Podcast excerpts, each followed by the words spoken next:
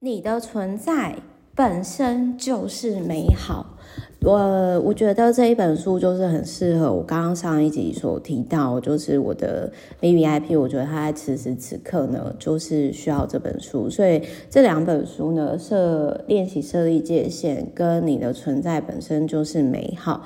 我特别呢，就是想要送给他这两本书。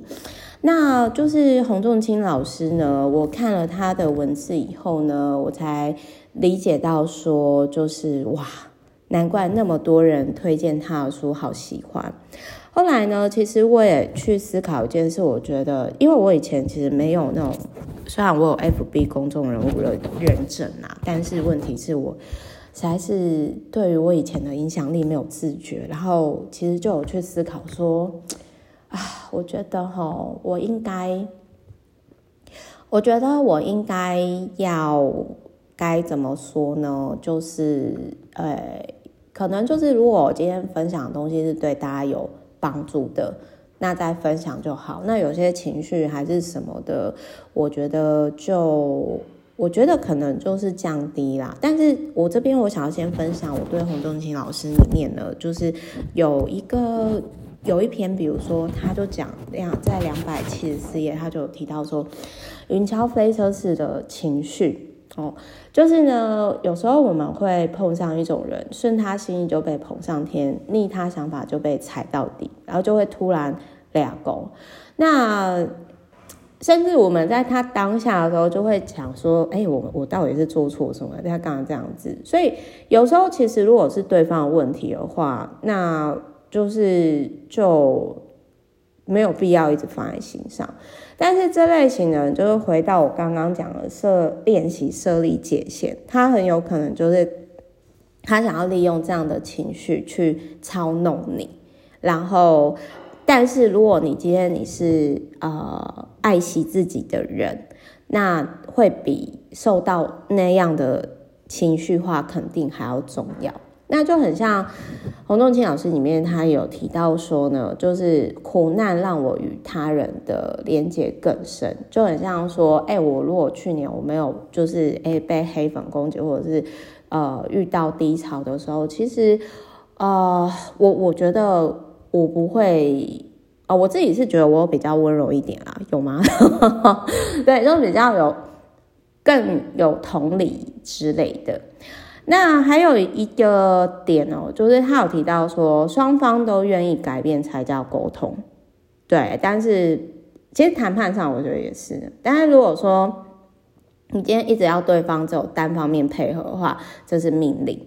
那我这个人我就最讨厌被命令，就是他会勾起我，就是我以前哦很乖，然后甜蜜力，然后没有童年，我会整，就是我后来有觉察到说，我整个都压起来这样。然后他有提到说，最舒服的生活形态就是，呃，这个也是我去年低潮以后呢，就是我我的感触啦。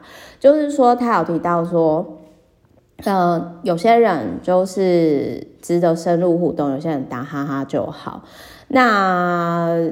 他还有提到说，就是诶、对晚辈可以不拘小节，然后可以交同性的朋友，比较简单。可是啊，我个人就觉得跟女生相处啊，我觉得就是说，其实我有很多年的朋友啦。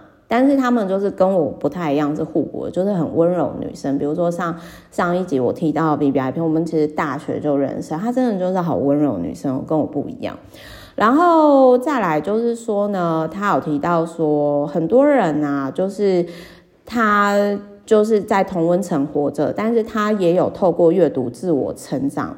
这已经跟很多人比强很多了。那他就说，中年以后跟现实当中的人减少互动，跟多跟自己互动，这种中年转变其实很健康。然后我就想说。所以虽然我还没有四十，但是我现在已经过中年生活吗？因为因为我难怪很多人都说我很老派，是个阿嬷，因为我很早的时候就大量的阅读书籍，然后跟自己沟通了。好，没有啦，我这边太浮夸。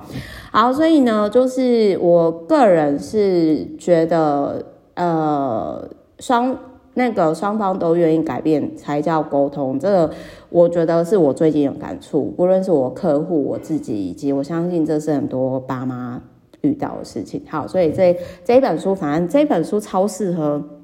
虽然我讲很短，因为我待会要去准备练习主持记者会了，但是我想要跟大家分享，你要相信你的存在本身就是美好。然后这本书就是超适合你在低潮或者是心情不好之后每天翻一点，然后我就觉得说，哦，好疗愈哦，我被疗愈了，我好像在跟自己内心对话一样，然后我觉得超棒的。